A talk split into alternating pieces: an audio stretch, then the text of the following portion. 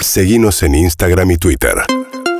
arroba urbanaplayfm Vamos a charlar un poquito con Andrés Malamud, es politólogo, profesor de la Universidad de Lisboa.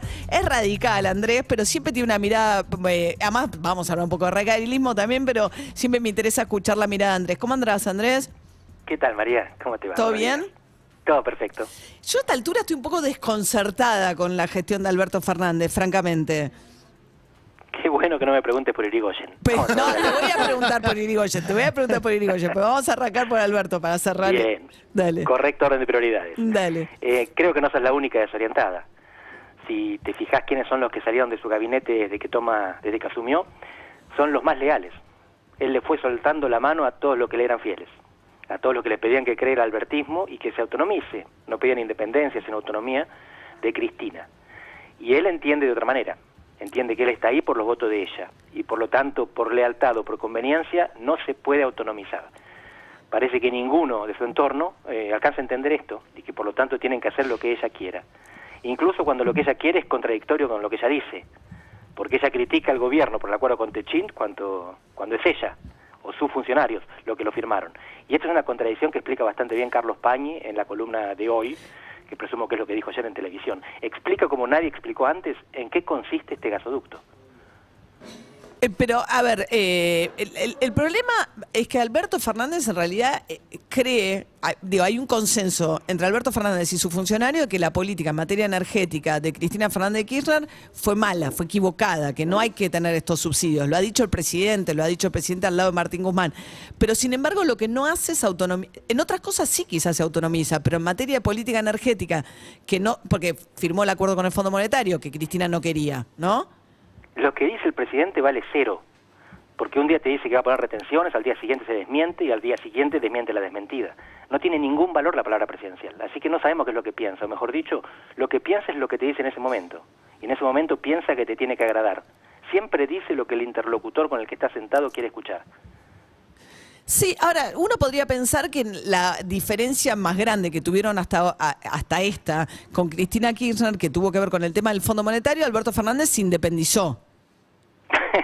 ¿No? ¿Te acordás el periodo, el periodo opositor de Alberto Fernández cuando decía cosas tremendas? Sí. No, pero quiero decir, traidora por la cuestión de la AMIA. claro, le digo, no, quiero decir, porque es desconcertante, porque para mí no termina de ser tampoco una sumisión total, lo cual es peor todo, porque nadie manda. Lo que no- para mí no es mejor, para mí es más complejo que eso todavía, porque como él en algunas cosas sí y en otras cosas no, o en unas cosas dice mantiene a Guzmán, pero abajo de Guzmán deja a los que le responden a Cristina, que boicotean lo que Guzmán quiere hacer. O sea, o sea, ojalá fuese un caso de subordinación total a Cristina Fernández de Kirchner en términos que sería un poco más ordenado de lo que tenemos ahora. Es un medio caso de subordinación total. Cuando está con ella, se subordina 100%. Y cuando no está con ella, la trata de loca. Y sabemos que la trata de loca, porque se lo dijo gente que nos cuenta. El Claro. problema es que después, cuando habla en público, en última instancia, la que, la, la que lo está escuchando es ella.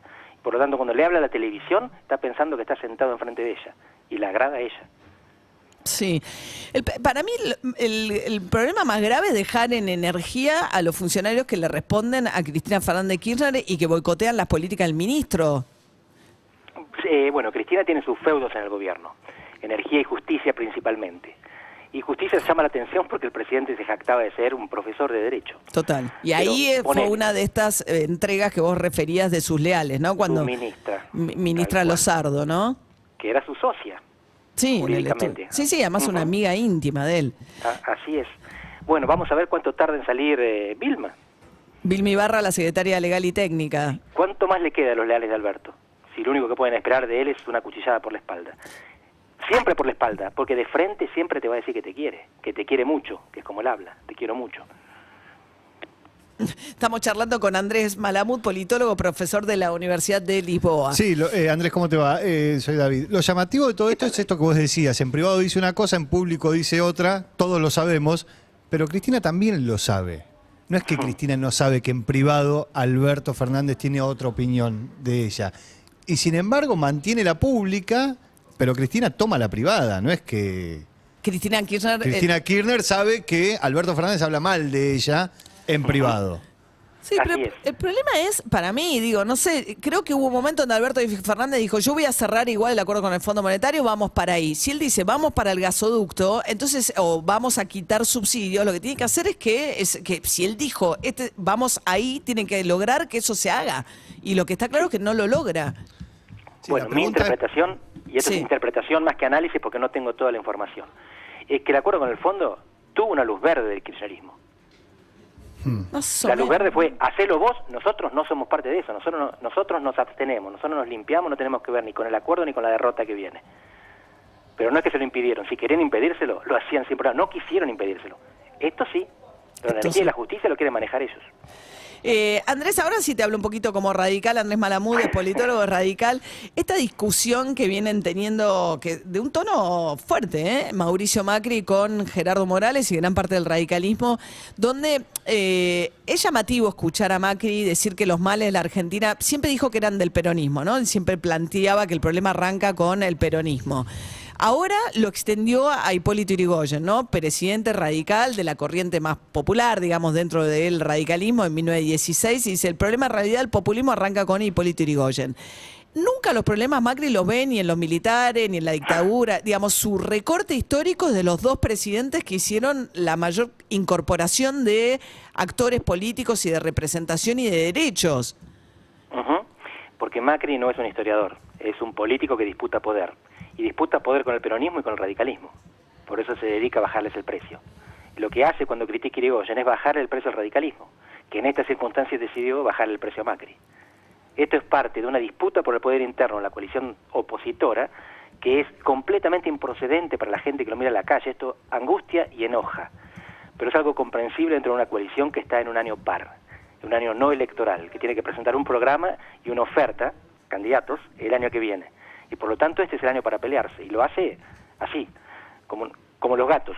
Pero Perón decía que los peronistas, ¿viste? Pero él No se elige- pelean, se están reproduciendo. Sí, sí, pero- él eligió. Pero él elige una corriente, pero es una corriente, no es casual, digo, digo, es un Macri que está mucho más corrido a la derecha o, o mucho más parecido a su propio pensamiento, creo yo, ¿no? Desde, sobre todo el final de, de- de- de la campaña, ¿no? De su intento de, frustrado de llegar a la reelección. Y él elige los dos, eh, digamos, él elige el presidente dentro del radicalismo, tenés la vertiente más conservadora, digamos, ¿no? De los, este, y la corriente más popular, de centroizquierda, socialdemócrata, como la llames. Y él, el- esa corriente es la que le incomoda, la que le molesta. es su ideología, pero es sobre todo su interés. Porque si él estuviera disputando poder con los militares, criticaría a Videla. Lo que pasa es que los militares no son un actor de poder en Argentina, no más. Y entonces él disputa poder, fíjate, que empieza a hablar mal de Irigoyen es porque considera que el radicalismo es un rival a tener en cuenta. Si no, los habría ignorado, como hizo siempre. Pero ideológicamente tampoco, digo, él no plantea que el problema es, qué sé yo, el que el endeudamiento arrancó con la dictadura, porque no lo debe creer tampoco. Da la sensación de que él realmente cree que el problema arranca con el peronismo. Sí, ahora lo está corriendo un poco más atrás y vamos a ver hasta dónde llega. Pero de nuevo, él no sabe historia, no pretende saber historia, nunca dijo que le interesara, todo lo contrario, puso animales en los billetes. No quiere saber nada con la historia. Utiliza la historia como un instrumento de disputa política. Y ahora está disputando con los radicales. ¿Pero lo ves Eso más todo. corrido a la derecha? Sí, sí, sí, porque él cree que ese es el lugar donde están los votos. Porque él cree que por ahí está perdiendo votos con Milei. Porque si tuviera que hacer un discurso de izquierda, como hizo después de la primera vuelta en 2015, ¿te acordás?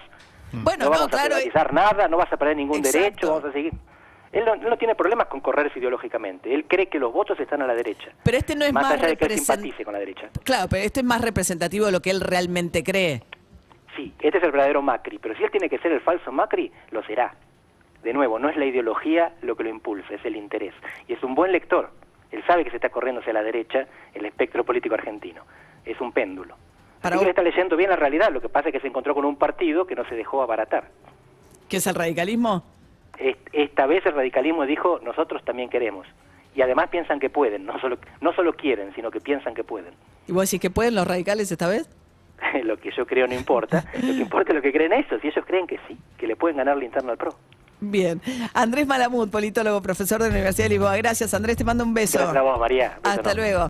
Urbana Play fm